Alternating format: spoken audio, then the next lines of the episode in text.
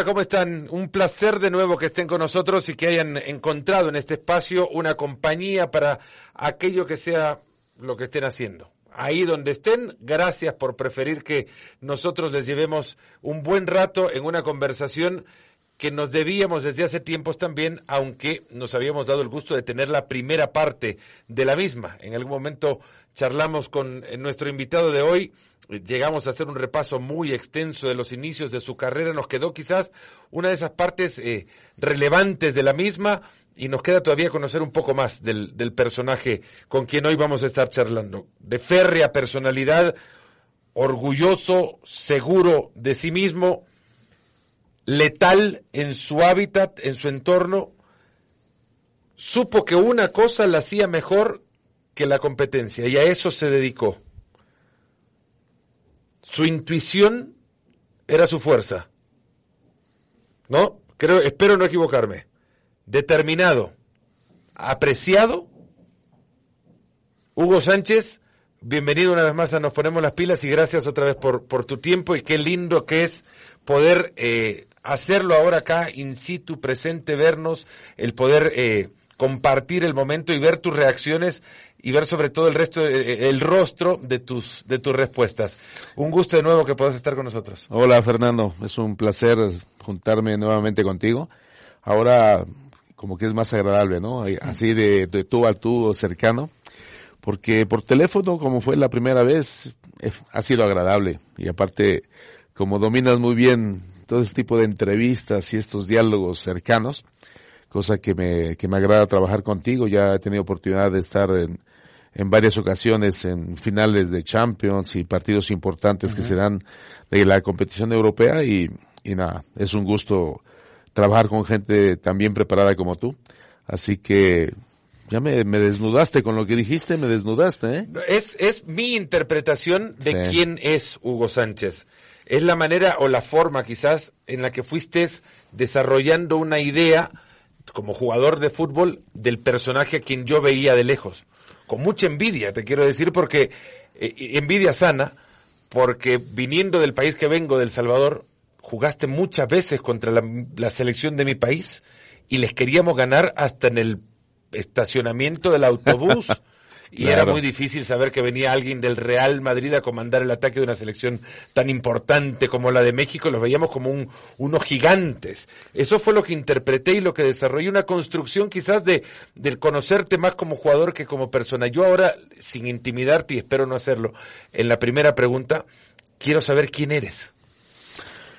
Bueno, fíjate que lo que acabas de mencionar, pues me da mucho gusto, primero haber, el haber sido el primer eh, jugador de CONCACAF, porque según parece, creo que tú mismo me, me corregiste, me dijiste que ya había habido un jugador, Un guatemalteco, sí, algo así me dijiste. Federico Revuelta. Ah, si no ¿y- y estoy mal en el, en el nombre ahora, en, a principios, en, en los primeros años de la formación del Real Madrid, eh, incluso llegó a, a ser parte hasta de la junta directiva del, del Real Ah, Madrid. porque justo cuando yo llegué al Real Madrid, me, me habían informado que ya era el primer jugador de CONCACAF. Federico que es- Revuelto el apellido, porque lo estoy viendo y, ahora. Y de, y de qué año? ¿Recuerdas en qué año? Porque sí, es un dato importante porque me, me gusta saber porque no todos, no muchos jugadores Juega de 10 CONCACAF. años, ¿Eh? debuta en el 1902 y se retira en 1912. 1902, fíjate. Nació en la ciudad de Guatemala en 1883. Pues es bueno tener ese dato. Y, No existía ni con CACAF en aquel sí, momento. justo ahora que lo estaba diciendo, recuerdo que tú mismo fue, fuiste el que me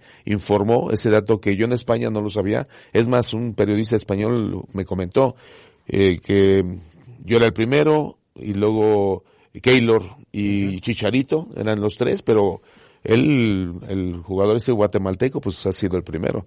Fíjate que me siento feliz y contento de ser uno de esos cuatro jugadores que pudimos jugar pues en el mejor equipo de todos los tiempos, porque ahí están los números, ahí está el prestigio y, y bueno, pues, como quién soy, pues una persona que se le mete en la cabeza una idea, unas metas, unos objetivos y no paro, no paro Fernando hasta que consiga las metas y hasta que consiga los objetivos, no paro. O sea, todos los días me levanto pensando qué tengo que hacer para acercarme a esa meta siguiente y en este caso finalizar con un objetivo que podríamos decir que era un torneo o que era primero llegar a ser profesional, y luego ir a unos Juegos Olímpicos y luego después tener un contrato en un equipo grande de Europa, porque al querer ser desde niño eh, uno de los mejores delanteros del mundo, pues tenía que primero serlo en México y luego después me fui a Europa para que se me conociera más y se me conoció más eh, no tanto en el Atlético Madrid, sino más bien cuando fui delantero centro del Real Madrid. El Atlético Madrid me abrió las puertas para, para Europa, cosa que lo agradezco eternamente, pero donde realmente alcancé mm, el nivel más alto y los años que hice en el Real Madrid, pues yo creo que fue mi mejor etapa y época, y así se me conoce en el mundo, como el delantero centro del Real Madrid. Porque las, con la selección, pues lamentablemente no hemos conseguido resultados que hayan llamado tanto la atención y sobre todo en, en Copa del Mundo, en Copa América, pues hemos tenido invitaciones desde el año 1993, como bien sabes que fue la primera invitación que recibimos por parte de la Conmebol y que tristemente ahora ya no está. Entonces, eso nos había ayudado, Fernando, tanto a nivel individual como a nivel colectivo, de mejorar tanto en mentalidad competitiva y eso nos había ayudado para que eh, tanto jugadores mexicanos como hasta de Estados Unidos, que también fueron invitados eh, a la Copa América, pues nos diéramos a conocer más. Y ya sabes que en, lo que es eh, jugar en Conmebol, llámese la Libertadores, pues los ojos de Europa están más pendientes de ese torneo que los torneos que se han estado realizando en CONCACAF. Esta determinación y, las ganas de ir a buscar metas, ¿te, llevó a atropellar en el camino de aquellos, quizás aquellos que dentro de, sus expectativas eh, te estorbaban? No, no, no, no, no es que me estorbara, sino que a lo mejor me costaba un poco más de trabajo o tardaba un poco más de tiempo. Yo, pues, yo procuraba desde niño em, crearme esas metas que se consiguen a corto plazo. Y entonces esas metas de corto plazo, podemos decir que estaríamos hablando de, de una semana, por decir, de un partido a otro. Entonces, yo tenía en, mente que, que, en ese partido que iba a jugar contra X rival, tenía que conocerles, tenía que saber cómo jugaban ellos, tenía que saber eh, los defensas con los que me iba a enfrentar, y hasta cierto punto me, me iba visualizando que con lo que, de las palabras que mencionaste al, al inicio, eh, de la intuición, fíjate que también aparte de la intuición utilicé mucho la visualización. Y me gustó utilizarlo porque hay, hay, veces que no todos tienen la, la habilidad de poder utilizar el, el tema de la mente o la energía que la mente es capaz de tener y con Octavio Rivas, que fue el psicólogo que desde que fui profesional con 18 años, pues, ¿Tuyo particular o, no, institucional? Pumas, en Pumas. Mira. Y con, Pumas eh, teníamos charlas, cada que teníamos una concentración, teníamos charlas de una y hasta dos horas, y, hablaba de temas tanto a nivel individual como a nivel grupal. Entonces me, me, me sirvió mucho, primero para conocernos a uno mismo, y posteriormente el, el tener eh, un tema de terapia grupal en equipo. Y eso fue un adelanto que ayudó mucho, en este caso a Pumas, porque en mi primer torneo como profesional en el 1976, con Caviño, con, con Spencer, con Muñante, etcétera, pues mi primer año como profesional y ganamos el primer título. Y creo yo que aparte de los grandes jugadores que había en Pumas, también nos ayudó mucho el tema mental. Y ahora, como bien sabes, ya los deportistas de élite y los grandes equipos tienen ya gente que ayuda a nivel psicológico también, tanto individualmente como colectivamente. Profesionales que fueron estigmatizados quizá en algún momento como, como ajenos o foráneos a un vestuario de, equipo de fútbol, eh, no consideraban muchos técnicos que era necesario trabajarle la cabeza a jugadores dentro de su entonces conocido como profesionalismo. Ahora el profesionalismo es eso, es tratar de cuidar todas las áreas y aspectos de, la carrera de un jugador para que nada quede suelto en el, en el aire a, la a, la buena fortuna de, lo que pueda suceder, que se consideren todos los aspectos de, de físicos y lo que has dicho, mentales de un jugador. Ese aspecto mental tuyo llevó quizás en algún momento a muchos a considerarte soberbio, egocéntrico. Eh, tu nivel de autoestima también te llevó a creer lo que muchos no te creían capaz de hacer. ¿Cómo se convive con ese nivel de autoestima y cómo lo describirías? Pues es, es la seguridad que uno tiene con, consigo mismo. Entonces, yo me, me siento capaz desde niño, me he sentido capaz desde que tenía, te conté la anécdota esa de mi padre que me puso en sus piernas jugando el dominó con amigos y, le, le, dijo él, mi padre, a sus amigos, oye, ¿saben quién es este niño? Tenía nueve, diez años. Y me dicen, no, pues tu hijo Hugo, sí, pero este niño va a ser el mejor jugador de México de la historia. Y entonces con esas palabras y con, y con esa seguridad con que la dijo mi padre, pues yo me puse a trabajar día tras día haciendo cosas para que lo que dijo mi padre tenga razón. Entonces eso, eso me ayudó a tener esa, esa seguridad o esa confianza porque me di cuenta que desde niño tenía virtudes y cualidades que las podría desarrollar. Y como tenía mis maestros, que eran mis hermanos mayores, Héctor y Horacio, que jugaban en las fuerzas básicas de Puma, pues era como mi competición con ellos para ver quién era mejor, quién dominaba más el balón, quién dominaba más el balón con la cabeza. Mi hermano Horacio fue portero y a él lo utilizábamos como de sparring para bombardearlo entre mi hermano y yo. Y desde niño, pues me quedé, me quedé con la idea de decir, voy a ser uno de los mejores delanteros del mundo. Y todos los días iba adquiriendo, consiguiendo las metas que me trazaba a corto plazo. Eh, cada torneo eh, era máximo goleador, cada torneo salíamos campeones con las fuerzas básicas de Pumas y luego mi hermano fue a los Juegos Olímpicos y yo dije, yo quiero ir a los Juegos Olímpicos, Olímpicos. Se me metió en la cabeza y no paré, no paré hasta ir a los Juegos Olímpicos. Y así sucesivamente, cuando tú vas consiguiendo, Fernando, meta tras meta y objetivo tras objetivo, eh, en poco tiempo, va llegando un momento en que tienes tanta confianza contigo mismo de que no es tan complicado, siempre y cuando la haya la preparación y la capacitación con, en los puntos en los que mencionaste efectivamente. Yo recuerdo que es, ya como entrenador, utilicé mucho lo físico, técnico, táctico, estratégico y psicológico. Esas cinco partes de lo que es la importancia y la trascendencia que un jugador, como un entrenador, debe tomar en cuenta para poder tener éxito y, triunfar. Me da la sensación que sos un permanente insatisfecho. Y que, y que en, tu época de jugador, es más, bueno, eso es porque ya terminó esa época, pero que durante tu época de jugador, cuando te decían que eras exitoso, no te lo creías.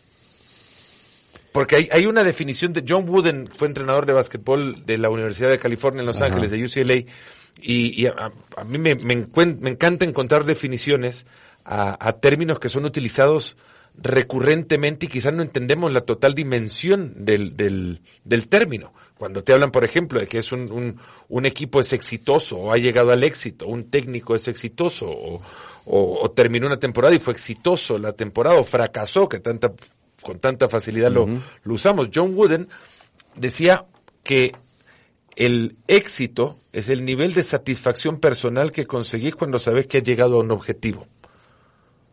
Y que el nivel y, lo que has cambiado ese proceso de llegar hacia ese objetivo. Y si tus objetivos se modificaban permanentemente, nunca conseguiste el éxito. Porque siempre buscaste algo más. Y, cuando modificaste tan rápido ese objetivo, dijiste, no, pues ya conseguí esto, voy a lo siguiente. Te dicen, eh, ¿sos exitoso? Pues no, porque no he alcanzado mi siguiente objetivo. Sí, estoy de acuerdo. ¿Es correcto pensar que así eras? Estoy de acuerdo, estoy de acuerdo. O sea, yo no, no me llenaba, no me llenaba el hecho de, de cuando gané mi primer pichichi en España, por ejemplo, con Atlético Madrid, eh, pues yo iba a eso. O sea, en mi mente estaba el, el, el, ser el primer mexicano que ganara un título de goleo fuera de México. Dijiste alguna vez, pues esto ya sabía que lo iba a conseguir y más de uno habría dicho, qué agrandado, ¿no? Sí, pero tal vez lo de ser eh, máximo goleador o pichichi no lo decía hacia afuera, sino lo tenía yo como un compromiso conmigo mismo de que lo podía conseguir. Y cuando lo conseguí por primera vez, que fueron 19 goles, eh, mi primer pichichi con el Atlético Madrid. Hoy los hacen una primera vuelta Messi. Este, bueno, no en esta temporada puntualmente, pero, Oye, pero jugando, jugar en España en ese entonces y meter goles era dificilísimo, Fernando. Es más, que mm, me siento orgulloso y feliz de ser el primer jugador jugando en España que gana la bota de oro porque ganar la bota de oro jugando en España, pues es eh, la mejor liga del mundo. ¿Qué lo hacía difícil? Pues la competición. La misma competición, los grandes equipos, eh, los defensas difíciles, los equipos que cuando jugaban contra el Atlético Madrid o en este caso sobre todo con el Real Madrid, pues hacían el partido de su vida, porque si le ganaban al Real Madrid casi ya justificaban el, el, año, el año completo. Así que en ese aspecto, estabas mencionando eh, que se te quedó a ti, por ejemplo, ese tipo de de conceptos de motivación y eso. Y eh, a mí con Octavio Rivas, Vince Lombardi, ¿te acuerdas? Sí, claro. a mí se me quedaron muchas cosas de él porque nos ponía Octavio la película esta de Vince Lombardi y ese segundo esfuerzo y el no conformarte con, con ganar un partido, no, tienes que seguir adelante y si ya ganaste el partido anterior o el campeonato anterior, tienes que ir por el otro. O sea, la carrera de un futbolista y la carrera de uno en, en cuando vuelas alto, Fernando, hay que aprovechar cuando está uno en la cumbre, porque la cumbre no dura toda la vida, duran ciertos años, obviamente llámese la especialidad, si es futbolista, pues el futbolista, eh, como mucho los que tenemos suerte, podemos estar 10 años, pero no son muchos los que duran 10 años en alto nivel. Eh, pueden ser 3, pueden ser 4 y hasta, hasta 5 años, eh, un cierto promedio, ¿no? Y eso, y ese tiempo hay que aprovecharlo. Entonces, ¿Cómo, ¿Cómo hay que aprovecharlo? Pues decir, pues no solamente quiero salir campeón goleador una temporada, no, quiero, quiero, quiero ganar más. Y tanto fue así que, que la época, la, le llamaron la segunda época dorada del Real Madrid, era que ganábamos el primer título de liga, y cuando estábamos festejando el primer título de liga, ya estábamos pensando en ganar el segundo. Y así sucesivamente llegó un momento en que, en que el tema de ganar partidos y ganar títulos se va haciendo un hábito y cuando te haces un hábito de ganar y de, triunfar, pues esa seguridad y esa, eh, ¿cómo te podría decir? La, esa garantía de que hagas lo que hagas te va a salir bien. Y me pasó, y me pasó, tanto a nivel individual como a nivel grupal, porque justo quería ganar títulos, porque quería hacer historia en, en Europa y poder llegar a donde mis sueños desde niño quería cumplirle a mi padre, de ser primero el, mejor jugador de la historia de México y también ser uno de los mejores delanteros del mundo. ¿Dónde lo puedo conseguir? Pues en Europa, que es donde se juega el mejor fútbol del mundo. ¿Tuvo razón tu padre?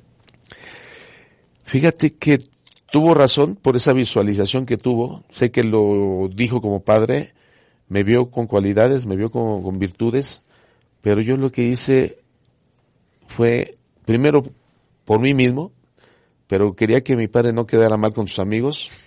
Con los del dominó. Efectivamente, para que dijera. ¿Te consideras el mejor jugador mexicano de la historia?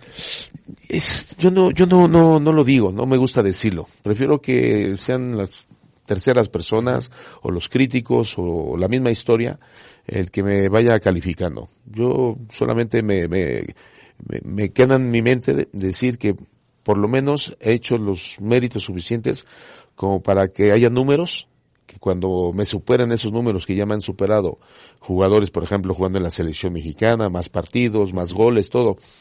Pero en ese entonces, Fernando, pues no había tantos partidos como, como hay ahora a nivel selección, ¿te acuerdas, no? Yo nada más me, dejaban venir el Atlético Madrid y el Real Madrid, me dejaban jugar los partidos clasificatorios solamente. Los amistosos no me dejaban. Ahora ya hay fechas FIFA y hay una cantidad de torneos en la cual ya jugadores eh, si pasan de los 100 partidos internacionales es, es algo pues una cuestión más normal, ¿no? Y en México se ha repetido con una con esa generación justamente que ha aprovechado de una eh, que sobrepoblación de partidos de, de selección. Eh, hablando de números, y es, es, cierto que los números siempre van a darle la razón a un argumento. Pero también recuerdo de tu época de jugador que se decía mucho lo decisivo que eras en la cancha cuán importante era para el Real Madrid de aquella época.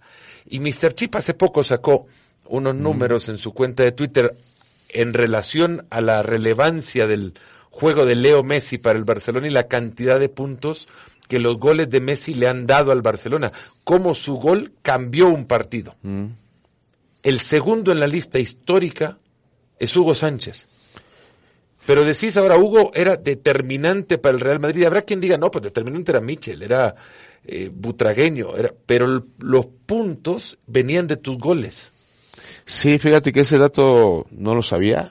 Me lo hicieron llegar un amigo de Cancún, Luis Cámara, que se lo agradezco. Y luego ya empezó a, salir la noticia por muchos sitios, porque obviamente los números hablan por sí solos, ¿no? Y, el decir que es el estar detrás de Messi, a sabiendas lo que es Messi para el fútbol y la historia del fútbol, ya está peleando y acercándose mucho tanto a Pelea, a Maradona, de quiénes son los mejores de la historia, ¿no? Y entonces el hecho de estar considerado como el segundo por números determinante de la Liga Española, que para mí es la mejor liga del mundo, pues indudablemente que es un piropo fantástico, ¿no? Y... Pero no es piropo, al final es una, es que lo hayan rescatado, que lo rescaten a partir de lo que ha hecho Leo Messi, es, es una coincidencia de la época nada más, pero... Sí, la valoración, digo del piropo de la valoración en cuanto a decir, Hugo Sánchez es el segundo después de Messi, más determinante porque, como bien comenta, los goles, los partidos se ganan con goles y los títulos se ganan por ganar partidos.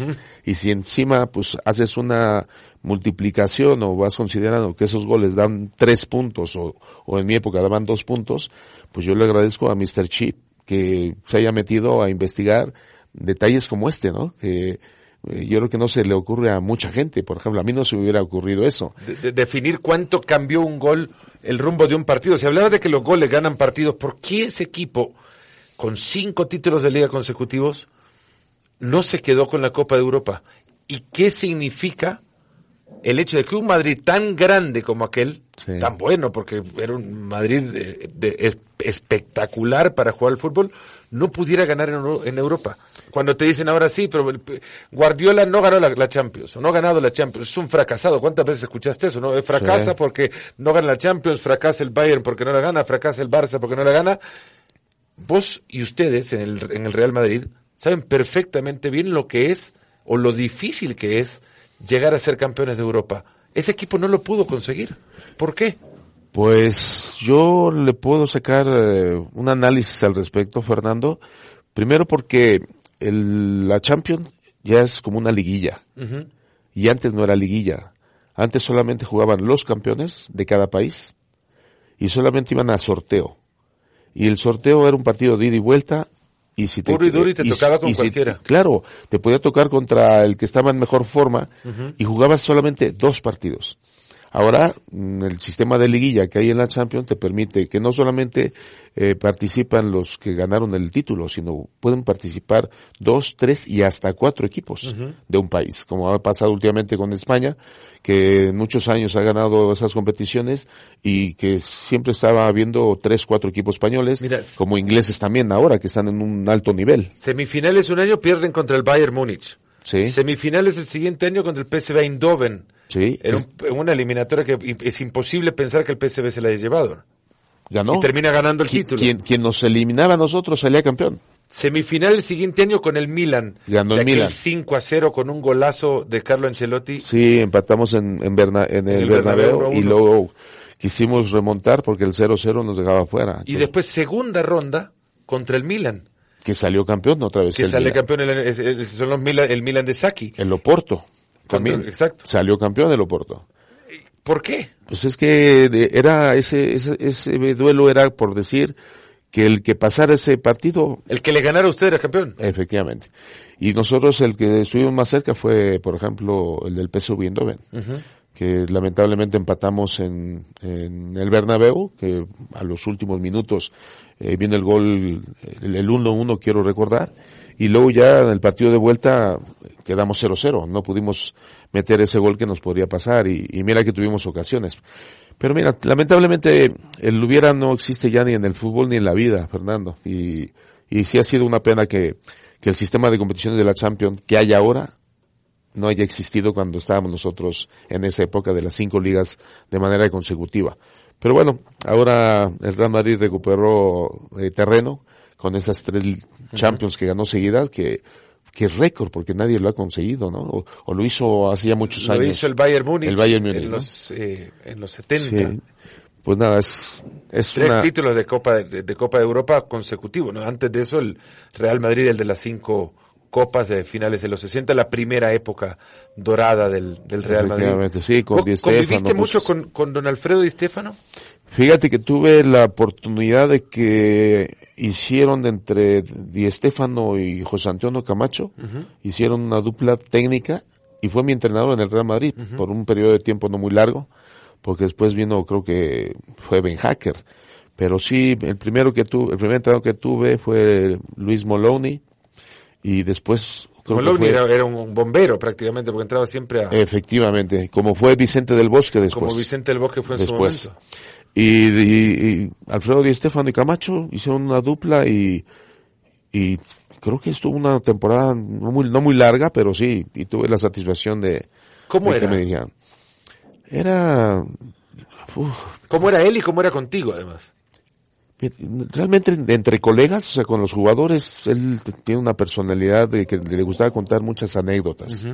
Y en anécdotas, algunas deportivas y otras deportivas pero graciosas, ¿no? O sea, bromas que se hacían entre ellos o cosas chuscas que pasaban. Y a él le gustaba dialogar mucho. Las sobremesas a él le encantaba. Y yo creo que era hasta, era como una especie como de terapia, porque siendo como buen argentino, los argentinos que les gusta hablar y se sueltan la lengua, pues no paran, no paran. y, y, Alfredo era uno de ellos y luego se hizo con un grupo de amigos eh, de su época, de jugadores de Real Madrid, que, que cada semana, es más, ahí está el club de veteranos. Y, que ahora preside y, Alfredo, sí, Alfredo fue el presidente. y, y, en este caso, yo también pertenezco a los veteranos. ¿Trato cercano contigo?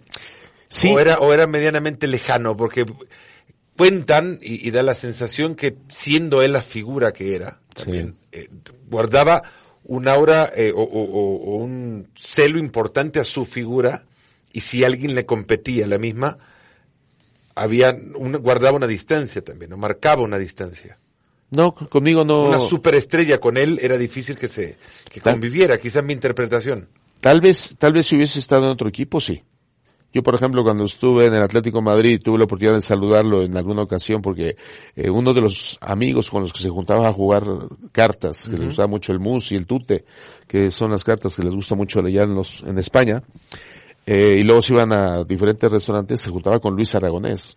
Y Luis Aragonés eh, fue mi entrenador en Atlético de Madrid. Emblema del Atlético. Y, y me contaba, sí, y me contaba Luis eh, muchas anécdotas de muchas cosas que, que, contaba Alfredo.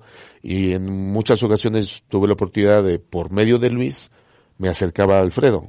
Y entonces por eh, esa intermediación de Luis Aragonés conmigo, yo estando en Atlético Madrid, pues se comportaba de manera encantadora. Ahora, sí he visto actitudes de Alfredo, como bien dices, que cuando se le acercara gente en la calle, ajena a lo que eran futbolistas, indudablemente era, era un poco tosco, o sea, no, no era agradable. O sea, a la hora de, dar autógrafos o que se quisieran tomar una fotografía, no, no le gustaba. No le gustaba que, que hubiese un fotografías con todos, salvo quién o qué. ¿Yo? Sí. No, yo nunca me he negado a tomarme una foto con nadie y nunca he negado un, un autógrafo. Si te llegan con una camiseta del Barça, por ejemplo. Ah, amigo, ah, amigo, ahora sí. Ah, ahí, ahí, me llegaste. Fíjate que te voy a contar la anécdota que le pasó a Raúl después de ya retirado. Fue como, no sé si embajador del Real Madrid a un torneo juvenil y había un torneo juvenil en el cual estaba el Real Madrid, estaba Barcelona y otros equipos, y casualmente iba como de directivo este Raúl, Raúl González, y gana el, gana el título el Barcelona.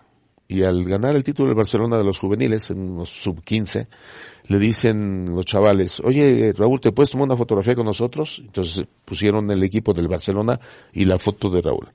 Y en las redes sociales los niños empezaron a decir, Raúl González nos pidió hacerse una fotografía porque éramos los campeones y los mejores y empezaron así a, a, utilizar esas fotografías que se había tomado porque Raúl les había pedido a ellos en lugar de que ellos le pidieron a Raúl. Y entonces para evitar eso dije, no, no voy a tomar yo, no voy a hacer que me pase algo como, como Raúl. de juguete de piñata. Claro, sí, y lo, que digan algo por ahí. Y, y, es la única, es más, un compañero aquí de ESPN hace rato tenía la camiseta del Barcelona y me dice, Hugo, nos tomamos una foto, que le digo, mm, lo siento, si te quitas la, la camiseta o la playera del Barcelona y te pones otra, con mucho gusto. Pero de verdad, sí, no, hay ningún problema. Lo que pasa es que cuido y, prevengo cualquier situación adversa que pueda acontecer el día de mañana. Hugo, la, la selección contigo, ¿qué relación tiene? La selección. ¿Cómo la ves? No la selección de ahora al emblema y la institución que es la selección mexicana en tu carrera? Porque decías que no, no, no terminaste por tener en esas en esa época el momento eh, que, que significara una devolución de tu parte quizás a la camiseta que más quisiste, ¿no? Fíjate que en mi época no fue una época muy buena de resultados, tuvimos un chance bueno en el 86, donde fue el Mundial aquí en México y donde lamentablemente en el partido contra Alemania perdimos en penaltis, que los directivos federativos mexicanos no tenían confianza nuevamente como pasó en el Mundial del 70, que quedamos en primer lugar del grupo, estaba Rusia, Bélgica, El Salvador, El Salvador y nosotros, y los directivos mexicanos no tuvieron confianza de que íbamos a quedar en primer lugar y al no quedar en, eh, eh, por quedar en primer lugar nos desplazaron a Toluca, ¿te acuerdas? Contra Italia. Y Italia nos eliminó. Y en el Mundial del, 70, del 86 nos pasó algo similar. Quedamos en primer lugar del grupo, que fue el único gol que metí en el partido inaugural contra Bélgica, y quedamos en primer lugar. Y pasó lo mismo. Nos desplazaron a Monterrey para jugar contra Alemania. contra Alemania. Y ahí fue donde quedamos fuera ya que si el hubiera no existe en el fútbol ni en la vida, Fernando, pero en esos penaltis o en esa eliminatoria con Alemania, si le hubiésemos ganado, hubiéramos ido contra Francia. Y Francia no era tan fuerte que Alemania. Entonces, hubiéramos tenido la, la, la posibilidad de haber llegado muy lejos en el Mundial del 82, del 86, y lamentablemente no se pudo. Y luego la otra, que ahí donde sí me, me, me, me enfadé muchísimo, bueno, me he enfadado de todos los hexagonales que hemos no jugado. creo que ni, ni, tengo que preguntártela, pero, pero sería la de Honduras, agradable de La de Honduras, ¿no? ¿no? la de Honduras del 81 la platicamos en su momento. Sí. Pero la del 94 y, y el, el, la discusión con Mejía Barón. Ah, no, eso fue, ya, ya quedó como anécdota y, y me quería meter de centrocampista cuando yo nunca jugué uh -huh. de centrocampista, pero pero a, a, lo que quería comentarte fue que hubo dos chances buenos como para que en el Mundial hubiese habido una tra trascendencia importante jugando con la selección. Le ganamos a Alemania, pasamos a, con Francia y creo yo que íbamos a ganar la Francia. Entonces hubiéramos llegado a un nivel óptimo como a semifinales, ¿no? Y luego la otra que tuvimos otro chance importante fue en el 90, que en el 90 ya habíamos jugadores que era una generación de jugadores de talentosos y que estábamos en un momento muy bueno. Uh -huh. Y el mío era el mejor cuando gané la bota de oro en el 90. Con Stoichkov, compartido. Justo. Y en ese año, pues, teníamos que ir al mundial. ¿Qué nos pasó con los cachirules? Uh -huh. ¿Te acuerdas la falsificación de los, de, de, los juveniles que uh -huh. quedamos eh, todas las eh, selecciones? ¿Estuviste fuera? en el mundial es igual como analista o no? Sí, estuve de comentarista con Televisa, pero pero lo que yo quería estar en mi mejor momento de, de, haber ganado la bota de oro con el Real Madrid, pues el Mundial de Italia era, creo que ese sí era mi Mundial. Y lamentablemente no, no pude estar. Y el de esa generación también. Y el de esa generación, sí. Muchos jugadores ya no pudimos llegar a, a más, aunque el, después vino el del 94 de Estados Unidos, en el cual yo ya no, yo ya no quería ir. Yo, ya no ¿Por quería. Qué? Pues porque sentí que ya era el momento de decir adiós a la selección. Hay muchos jugadores en la actualidad, como bien sabes, que han dicho, ya, ya no quiero ir más a la selección. De Piqué fue el, uh -huh. eh, un ejemplo claro en la selección española, por ejemplo. Eh, y fíjate que, hablando con Miguel, que fue el seleccionador en su momento, me dice, Hugo, por favor, eh, me, pidió una reunión privada en casa de su hermano, ahí en el sur de la Ciudad de México, para convencerme porque yo ya no quería este, eh, jugar más en la selección. Y entonces me convenció porque me, llegué, me tocó el corazón. Me dice, Hugo, eres mexicano, Hugo, tienes que ayudarme porque México tiene que estar en el Mundial del 94 en Estados Unidos y tú eres una pieza fundamental y clave, no sé qué. Que le digo, sí, Miguel, pero es que yo ya no tengo tanta ilusión de estar en la selección porque creo que el 93, en la Copa América de Ecuador, era un momento muy bueno para decir adiós a la selección nacional. Si hubiésemos ganado la Copa América contra Argentina. ¿Te acuerdas que llegamos a la final con Argentina? Dando la sorpresa y, y, ese, ese era el momento y Miguel, como estuvimos a punto de no ir a la Copa América, un poco, un poco por la unidad de los jugadores para hacer la asociación de futbolistas, que cuando fue lo del draft, ¿te acuerdas? Sí, sí. Y me, y me colocaron de cabecilla. Entonces fue cuando, cuando Emilio Azcárraga le mandó llamar a Miguel, que Miguel me lo comentó, diciéndole, oye, si te tienes que cortar la cabeza a Hugo y no llevarlo y ya no lo vuelves a llamar nunca más a la selección, adelante que yo te apoyo. O sea que ya desde el 93 ya me estaban queriendo cortar la cabeza. Pero ¿por qué te llevaba el Emilio Azcárraga la, eh, la contra? No, Emilio, porque pensaba que yo era el cabecilla, que, que estaba haciendo yo como el líder de ese movimiento para que el, la selección... del fútbol para que el, Sí. e ir en contra de la selección. no en contra de la selección, pero sí en contra del draft y en contra de la explotación que estaba jugador. teniendo a los jugadores. y, y bueno, hay pocos países en el mundo que no hay una asociación de futbolistas, eh, eh, ¿cómo se llama? Autónoma. Y creo que la actual en México no sigue siendo el 100% autónoma y entonces no pueden tomar decisiones como lo hacen en Argentina, lo hacen en Brasil, lo hacen en España, en Italia, bueno, en muchos países donde la asociación de futbolistas tiene mucho peso, mucha fuerza.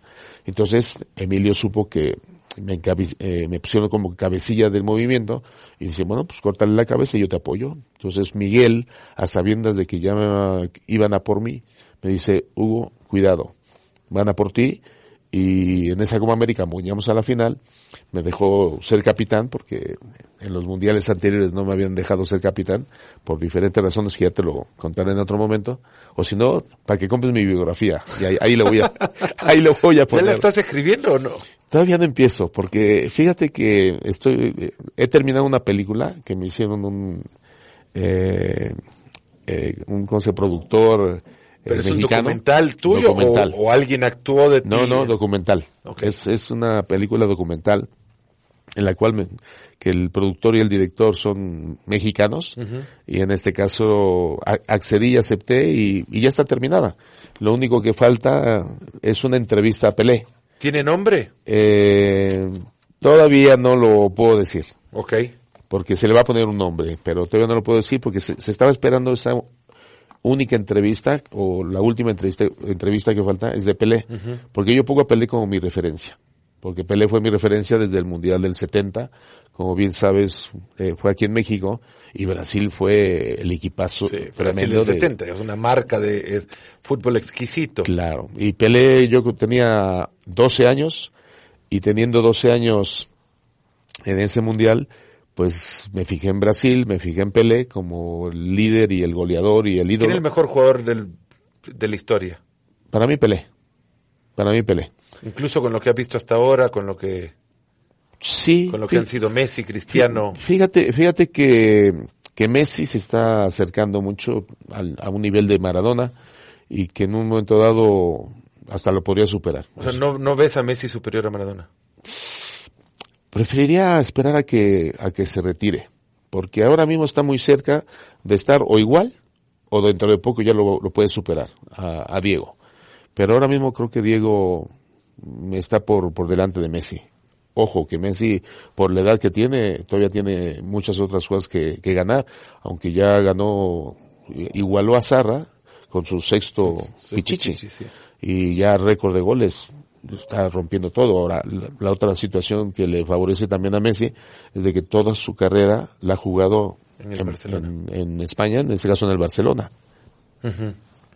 Bueno, Hugo, nos quedamos creo con las ganas de más todavía. Conocer el título de la película. Una última nada más. Sí. Vos jugaste con el Mágico González. Con el Mágico, ¿a dónde lo pones? El Mágico fue uno de los mejores jugadores que ha habido en la historia del fútbol y de CONCACAF. Y yo puedo decir que, que ha sido el mejor de, de, la historia de El Salvador, por supuesto, y del mundo está dentro de los mejores también.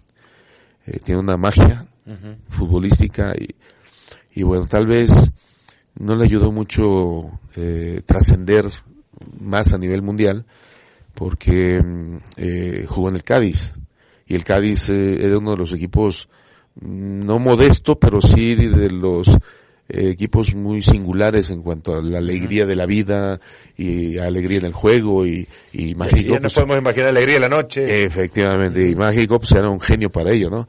Pero sí, yo tuve muy buena amistad con él, tuve la oportunidad de jugar con él en varios partidos de la selección resto del mundo. Sí. Y pues ya sabes, nos juntábamos, los que hablamos en español, pues nos juntábamos, y por ejemplo con Mario Kempes, con Mágico González, eh, con Arconada, haz cuenta que era mi, mi, mi grupo de pandilla de los que hablamos el castellano y, y nos juntábamos, ¿no? Entonces, hasta la fecha, eh, Mario con Kempes tengo una buena relación, buena amistad y admiración, por supuesto.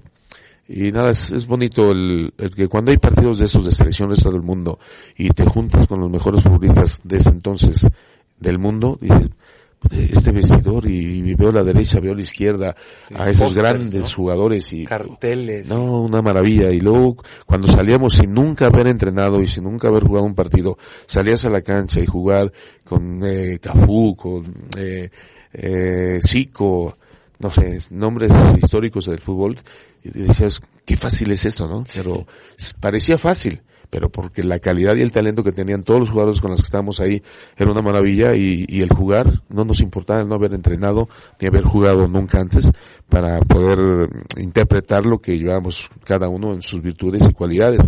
Hasta con Diego tuve la oportunidad de jugar un solo partido de selección resto del mundo y, y creo que fue... En California, me parece no me acuerdo dónde fue, pero... recuerdo de eso. Sí. y fue el único partido que jugué con Diego y la verdad que Diego en ese aspecto también era fantástico.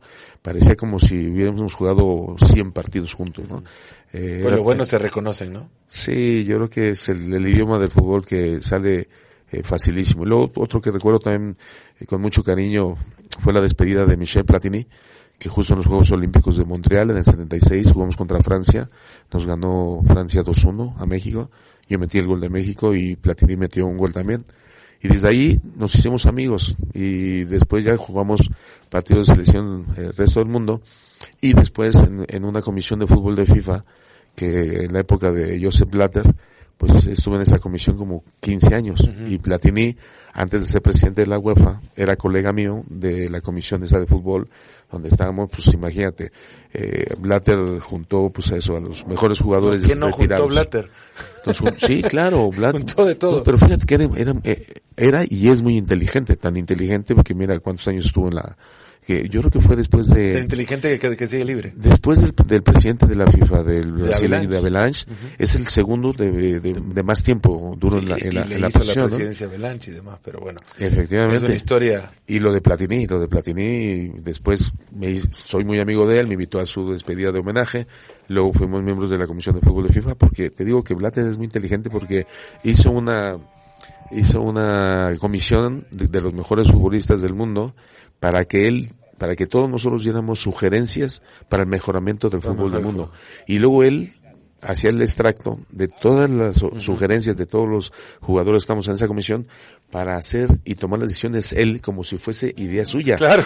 Nos utilizaba. Imagínate si no, era, no, era, inteligente. Por supuesto. Hugo, mil gracias. De verdad nos comprometimos a un tiempo, hemos llegado a ese tiempo y, y ahora lo, lo vamos a cumplir para continuar respetándolo, agradecidos por nuevamente haberlo compartido con, con nosotros, con quienes escuchan este, este podcast, este espacio. Es una charla que puede seguir y continuar y evolucionar eh, con el tiempo. Te agradecemos de verdad un montón. Nada, Fernando, ya sabes que es un placer estar aquí trabajando contigo y, y aunque no trabajáramos como amigos, pues por supuesto. Como cuando salía a jugar con Maradona, ¿sabes? Como que sí, nunca, claro, es muy fácil. Como que si nunca jugaste con él, pero cuando salís con él te, te, te divertís como que si jugaste 20 mil partidos. Pues es lo mismo, ¿no? El hablar contigo y estar charlando de fútbol es muy fácil y lo haces muy fácil cosa que te lo agradezco y, y por eso también estás donde estás, machote. Ojalá. Por tu profesionalidad. Y que ahí nos quedemos. Muchas gracias, Hugo Sánchez. Muchas gracias a ustedes también por habernos acompañado en otro episodio más de Nos Ponemos las Pilas. Hasta la próxima.